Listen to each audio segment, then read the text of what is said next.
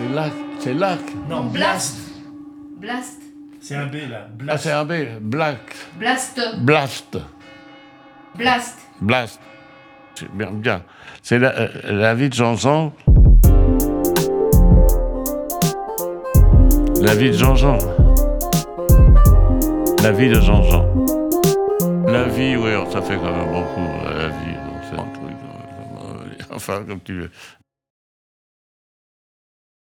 Deux jours après mon départ de Cannes, un matin, la petite qui, qui se qui soignait mon frère m'appelle et elle m'annonce que mon frère est que mon frère est décédé.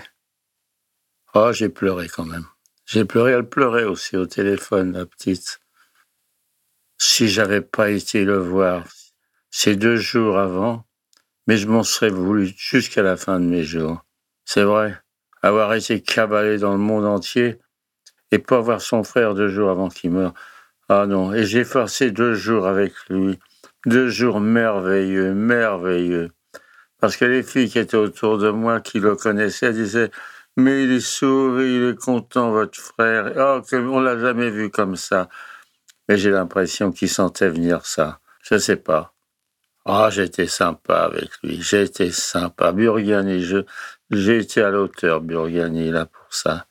Vraiment, je suis, je fier de moi. Je, voilà, je l'ai enterré. C'était notre fin, on se quittait là. Avant de partir, j'ai eu des problèmes avec lui.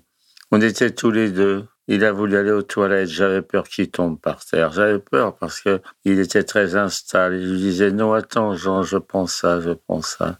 Alors il s'était accroché, il s'est assis, il n'a pas pu, il a pas pu s'asseoir et puis il a fait, enfin il a fait sur lui. J'étais embêté, je ne savais pas comment me dépatouiller parce que j'avais toujours peur qu'il tombe.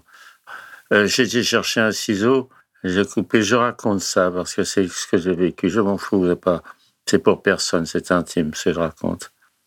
Et j'ai coupé la couche avec un ciseau pour pouvoir lui enlever.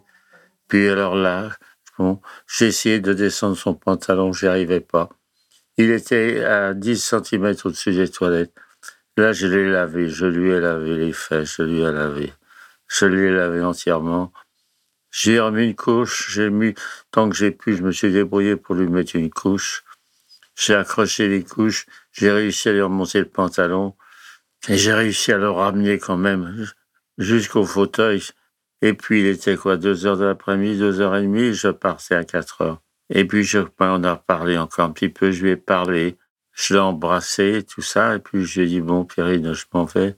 Et il a dû sentir quelque chose, il m'a pris ma main, et il m'a serré la main, il m'a serré, il m'a serré la main, il m'a serré la main. Et j'ai senti qu'il allait pleurer, et j'ai évité, j'ai exploser aussi, moi. Et j'ai laissé, voilà. hein. Mais il était content. Je crois que il était dans un tel état. Qu'est-ce qu'il peut penser toute une journée assis dans son fauteuil? Il est là, il peut plus bouger. Non. J'avais dit à un commandant de bord qui était venu le voir l'autre fois, j'ai dit, écoute Pierre, quand on est là, qu'on est dans le vide comme ça, bien crois-moi, un infarctus du myocarde, c'est une belle maladie quand on arrive dans cet état-là. C'est facile à dire, vous me direz, quand on n'y est pas pour tenir, tenir des tels propos. Mais quand même, voilà.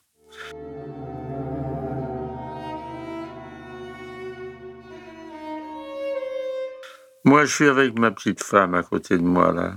Bon, elle ne parle plus. Elle me regarde quand même. J'essaie de lui dire oui, non, oui, je peux pas. Elle, me regarde avec ses yeux. Bon, mais elle souffre pas, je suis à côté d'elle. Le jour où elle s'éteindra, bah, elle s'éteindra, mais je serai à côté d'elle, je ne laisserai pas tomber. Voilà, c'est pas très gai, euh, c'est normal, hein, vous savez. Tout le monde a ses chagrins. hein. Moi, je perds mon frère, les gens qui perdent leur femme, il y en a qui perdent leurs enfants. C'est la vie, ça. Mais enfin, bon, moi, je vous ai raconté ma douleur à moi. Voilà, c'est ma douleur à moi. Alors, comme on dit, la vie continue. On va essayer quand même de, rester un petit peu positif. Mais maintenant, je suis parti pour raconter tout. Je raconter beaucoup de choses, voilà. Bon, bah, je m'excuse de vous avoir tous ennuyés, mais enfin, vous êtes tous passés par là, les uns et les autres. On est tous passés par ces moments de chagrin. T'as des gens qui ont plus ou moins de chagrin. Moi, vraiment, je fais partie de ces gars qui pleurent encore. Qui, qui pleurent, qui ont du chagrin. Euh, C'est ma, vie, c'est ça. Et quand quelque chose me choque, moi, je, pleure, je suis choqué, c'est comme ça. Allez, je vous embrasse et je vous souhaite bonne nuit, lorsqu'il est minuit à Sorcy.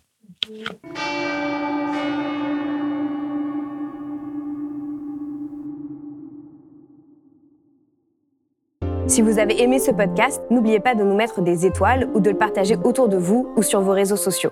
Blast est un média indépendant et si tous nos contenus sont en libre accès, c'est grâce au soutien financier de nos blasters et de nos abonnés. Pour nous soutenir, faire un don unique ou mensuel, rendez-vous sur blast-info.fr. Partagez, Voilà. Et likez. likez.